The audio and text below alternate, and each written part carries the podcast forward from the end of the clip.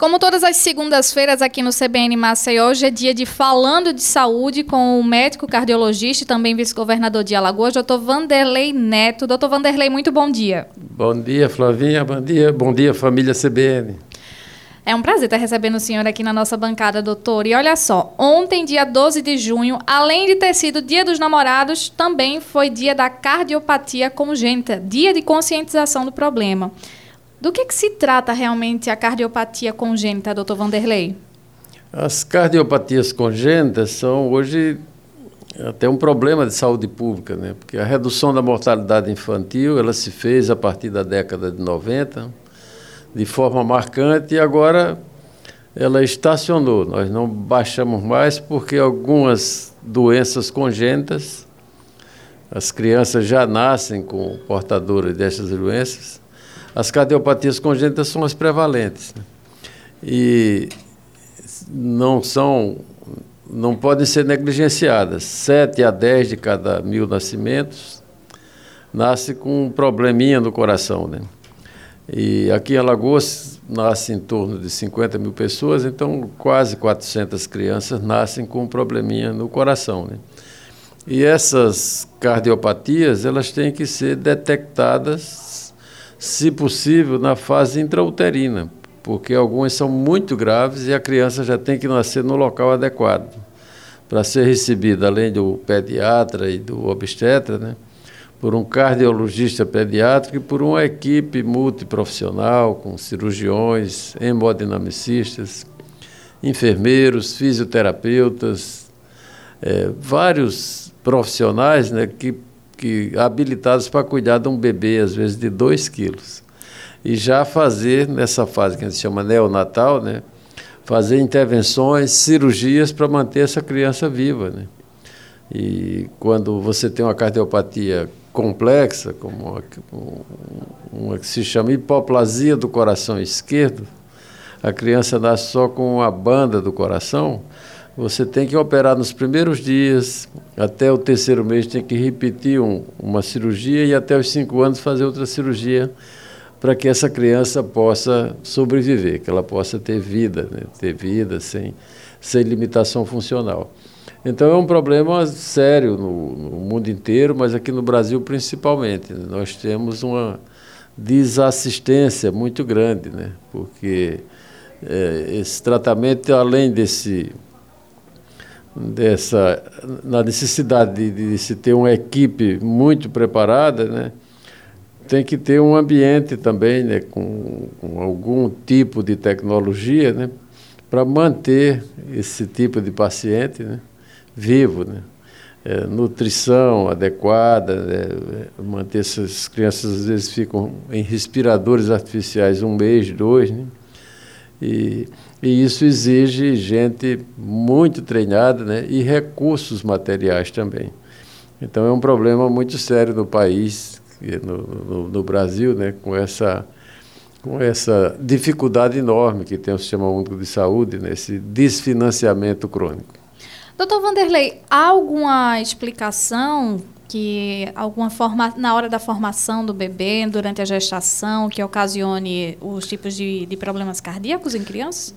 Se trata de uma combinação, né, de, um, de uma loteria genética, né, de, de, daquele casal ali ter genes que quando eles se juntam, eles atrapalham a construção, digamos assim, do novo coração. Então fica faltando um pedaço, uma, se a gente comparar com a casa, né, uma parede que separa um quarto do outro pode ficar mal acabada e ficar um orifício, que a gente chama comunicação interventricular, quando é, quando é, quando é a separação dos ventrículos, intraatrial, quando é, separa as cavidades atriais, que são de baixa pressão, válvulas cardíacas mal formadas, às vezes o próprio sistema de condução, a criança já nasce com o que a gente chama de bloqueio átrio ventricular total. Então a criança, ela tem um coraçãozinho pequeno, ela precisa bater muito rápido para mandar sangue né, para o corpo, né, para manter as células abastecidas de oxigênio.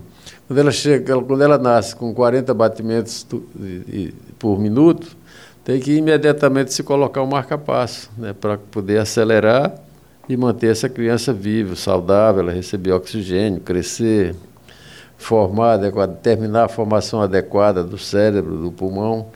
Então, isso vocês já estão vendo que exige né, uma concertação muito grande. Né? E a importância da pediatria. Né? Eu, em 1976, né, alguns dos nossos ouvintes nem eram nascidos, eu fui para Buenos Aires, para o Hospital de Crianças lá de Buenos Aires, para aprender a cuidar desses bebês. E o que me impressionou, eles eram eles eram mais eficientes do que os brasileiros. Né? E, e eu fui ver por que aquilo acontecia. Porque eles tinham uma boa pediatria lá.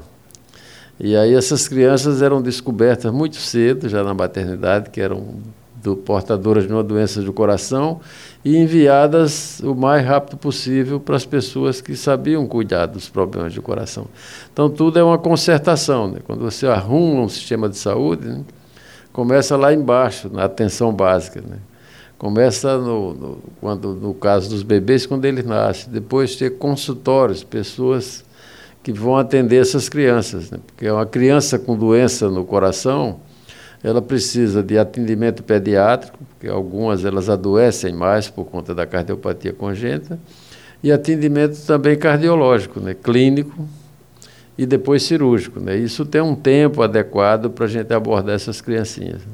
E doutor Vanderlei, é, é, é, realmente assim, as crianças com síndrome de Down, elas são mais propensas a nascerem com problemas cardíacos? E se não for síndrome de Down, é, as crianças sem nenhum outro outra deficiência detectada logo no início, na gravidez, por exemplo, elas também estão propensas a, a nascer com problemas cardíacos? Sim, as doenças, os bebês sindrômicos, né, e a síndrome de Down é a mais prevalente, que eles têm mais propensão a terem também doença no coração. Então, 40% dos bebês portadores da síndrome de Down também são portadores de cardiopatia congênita. E esses são bebês especiais, porque eles têm também alterações de outros órgãos, por exemplo, o pulmão de um bebê de cardiopatia congênita, ele é diferente, a formação dele não é adequada, não tão perfeita como um bebê que, que, que tem uma cardiopatia congênita, mas não é portador da síndrome de Down.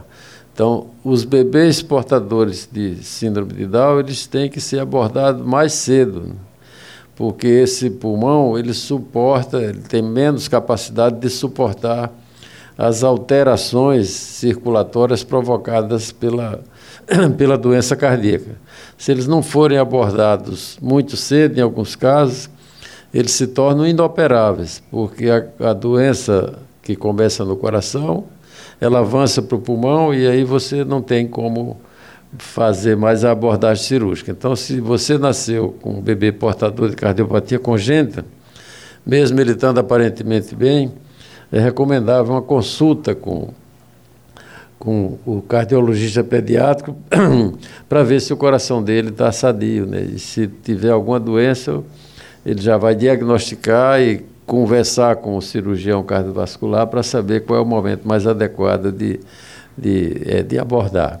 Quais são a, a, os fatores que levam a uma operação, a, a uma cirurgia nas crianças?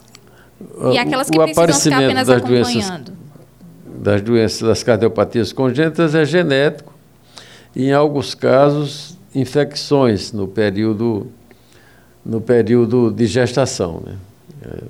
As, as crianças, as, as, mães que adoecem com rubéola, por exemplo, elas têm uma grande chance do bebê nascer com com a cardiopatia congênita. Então já merecem atenção, essas mães têm que fazer uma ultrassom do bebê, né? Porque hoje esses equipamentos já, com muita precisão, já informam como está o crescimento desse coraçãozinho, até ele se formar e se está normal ou se tem alguma normalidade para ele já nascer num ambiente adequado para receber essa criança com todos os, com todos os cuidados, Flavinha. Doutor Vanderlei, o senhor tratou sobre a questão do SUS, né, e como hoje as pessoas é, têm muita dificuldade, a população brasileira, no acesso ao Sistema Único de Saúde, né, e essa, principalmente quando se trata de crianças e questões cardiovasculares. Contudo, aqui no Estado, a gente tem a Casa do Coraçãozinho, né, e outros fatores que levam com que a população, principalmente aquela mais carente, elas possam ter acesso com um pouco mais de facilidade em médicos, em cardiologistas e principalmente nessa na primeira infância, né? Olha, Flavinha, Alagoas, nós passamos por um período muito difícil aqui. Nós ficamos quase cinco anos sem atendimento cardiopediátrico no estado. Você imagina o drama que foi, né? Então, esses bebês que precisavam ser abordados, por exemplo, na primeira semana, morriam, né? E os outros eram uma dificuldade muito grande, poucos conseguiam ter acesso a isso em outros, em outros estados. Né? A, a Defensoria Pública, que é um órgão muito importante em defesa da cidadania, queria saudar todos os defensores públicos, e eles entraram com ação civil pública, né? e, e o Estado foi obrigado, digamos assim, sob pena de multa, de reorganizar o atendimento cardiopediátrico no Estado. Né? Essa reorganização não se deu da forma convencional, e, com, com, com, o SUS. O Estado, com recursos próprios, ele fez uma forma, um projeto inovador. Né? Voltando ao que nós já falamos aqui, a gente tem que começar do começo, né? da, da base. Sim. Então, através de uma de uma, de uma associação, de uma fundação privada, né, sem finalidade lucrativa, foi montada a Casa do Coraçãozinho, que é um grande ambulatório onde tem todos esses recursos de diagnóstico, cardiopediatras, cirurgiões, assistente social, enfermeiros, psicólogos, para que onde tiver um bebê com cardiopatia congênita, e a Fundação Cordial, ela treinou com o doutor Ricardo César, todas as maternidades do estado a fazerem o teste do coraçãozinho, que é uma forma de detecção precoce dessas cardiopatias congênitas. Mas onde nasceu um bebê com cardiopatia congênita, se o pediatra suspeita, ele liga para a casa do coraçãozinho e um cardiopediatra vai lá, faz o ecocardiograma, que é o exame padrão ouro para isso, diagnostica, estratifica o risco. Se tiver risco imediato, ela vai para o hospital do coração para ser operada e se, não, e se o, o indicativo for outro, ela vai para o ambulatório, que é a casa do coraçãozinho, onde ela vai ser acompanhada e operada na época certa. Né? E vai ter todo esse atendimento multiprofissional para o bebê e para a família do bebê. Né? Porque quando adoece uma criança, adoece o pai, adoece a mãe, os avós, os padrinhos. É uma comoção muito grande. Então, isso foi uma coisa inovadora. Né? E nós precisamos mais ainda, né? porque essa estrutura tem limitação física de tamanho. Né? O governador Paulo Dantas está determinou que acelerasse a construção do Hospital do Coração. E lá vai ter um outro ambiente, né, com leitos de enfermaria, com ambulatório e com e, e com, com, o apoio do centro cirúrgico, de UTI, de tudo, para a gente ampliar esse programa né, e atender de forma, digamos assim, mais integral e completa né, esses bebês recém-nascidos, essas cirurgias da fase neonatal, que quando é uma cirurgia definitiva, nós estamos usando o que a gente chama de rede de afeto. Os amigos que a gente tem aqui, na região e a gente remove esse doente para Recife ou para Aracaju, porque a estrutura que foi montada não permite isso. Então nós vamos ter até o final do ano, o governador Paulo Dantas quer colocar isso à disposição dos alagoanos, mostrando a determinação que começou com o Renan Filho, né, e prossegue com o Paulo, né, de fazer com que os alagoanos, né, tenham tudo o que eles precisam e merecem na área de saúde. Doutor Vanderlei, no interior do estado, ainda tem uma dificuldade desse tipo de diagnóstico, principalmente ele sendo precoce? Ah, os pediatras eles estão cada vez mais adestrados sobre isso. Né? E aqui nós temos um estado geograficamente favorável, né? que você hoje dispõe de UTI aérea, dispõe da UTI convencional, né?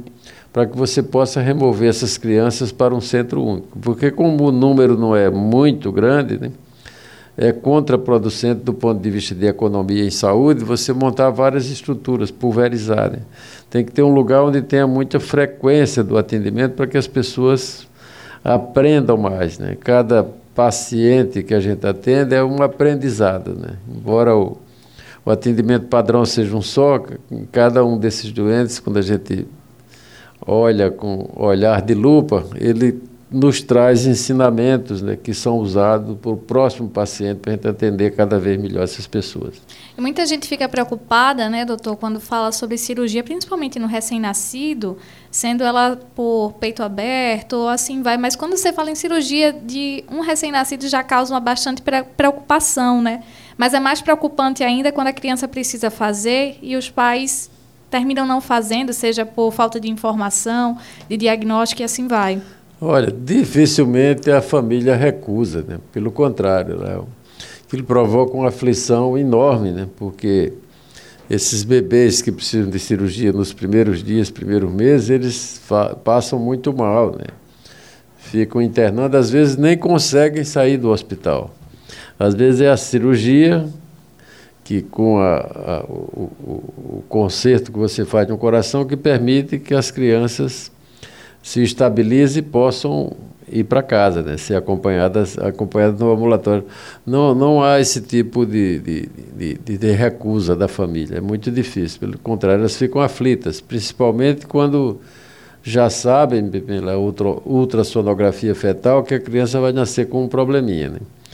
E quando a gente tem essa informação, ela já é recebida, como eu disse, pelo pediatra e pelo obstetra, que é o padrão, pelo cardiologista pediátrico e pelo cirurgião e pelo todo o time de enfermagem, de, de fisioterapeutas, né, que são treinados para dar suporte ventilatório, dar todo tipo de suporte para um, um, ser humano de 2 quilos, de um quilo e meio, às vezes, é uma coisinha muito pequena e muito delicada para cuidar, mas apaixonante. De, é verdade. Depois de, que essas crianças passam por cirurgias ou mesmo por um tratamento, elas conseguem, podem viver uma vida normalmente fazendo atividades sim, tranquilamente? Sim, algumas cardiopatias, por isso que elas têm que ser atendidas a tempo. Por quê? Porque se elas não são atendidas a tempo, além do defeito que elas já nasceram com eles, elas desarrumam o coração a tal ponto né, que que mesmo depois de corrigido aquele defeito padrão que ela nasceu com ele,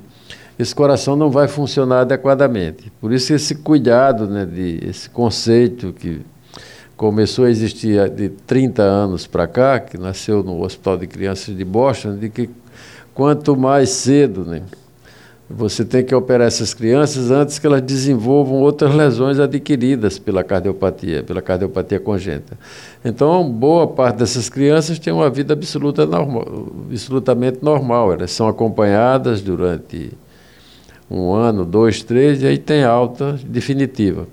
Outras, que são essas cardiopatias complexas, não. Elas. A, a, a, a doença é tão grave né, e faltam partes do coração que a gente vai ter que ficar acompanhando. Elas têm algum tipo de limitação.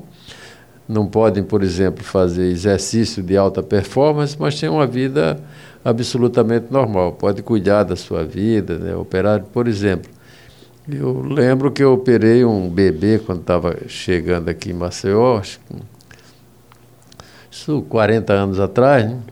Com a tetralogia de Fallot, que é uma doença muito complexa, pois esse rapaz, que é lá de Pão de Açúcar, ele ficou muito bem, fez medicina e agora é cardiologista. Então, isso, é um, um, um, isso deixa a gente muito feliz, né? De, de, saber que esse era um bebê, que se a, a cirurgia cardíaca não tivesse chegado aqui em Maceió, provavelmente ele não sobrevivia. 40 anos atrás era muito difícil também arrumar um outro lugar para ir. Né?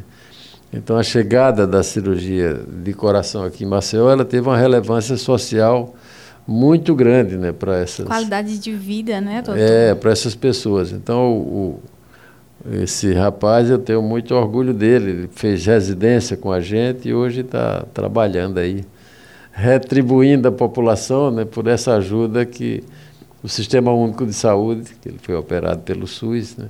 não era nem o SUS naquela época, acho que ainda era o INAMPS.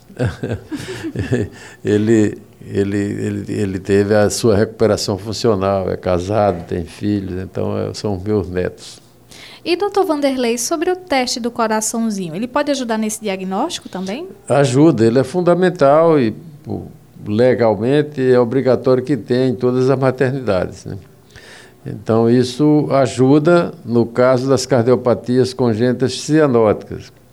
São cardiopatias que o defeito cardíaco impede que o sangue se oxigene de forma adequada. Então, às vezes, a criança está aparentemente bem, quando você faz o teste, você descobre que a saturação de oxigênio no sangue dele não é adequada. E aí você já vai para o ecocardiograma, que vai estratificar o risco e seguir aquela, aquela cartilhazinha. Se tem risco de vida, ele vai ficar para fazer um reparo no coração. Se não tem, vai para o ambulatório e vai ser operado.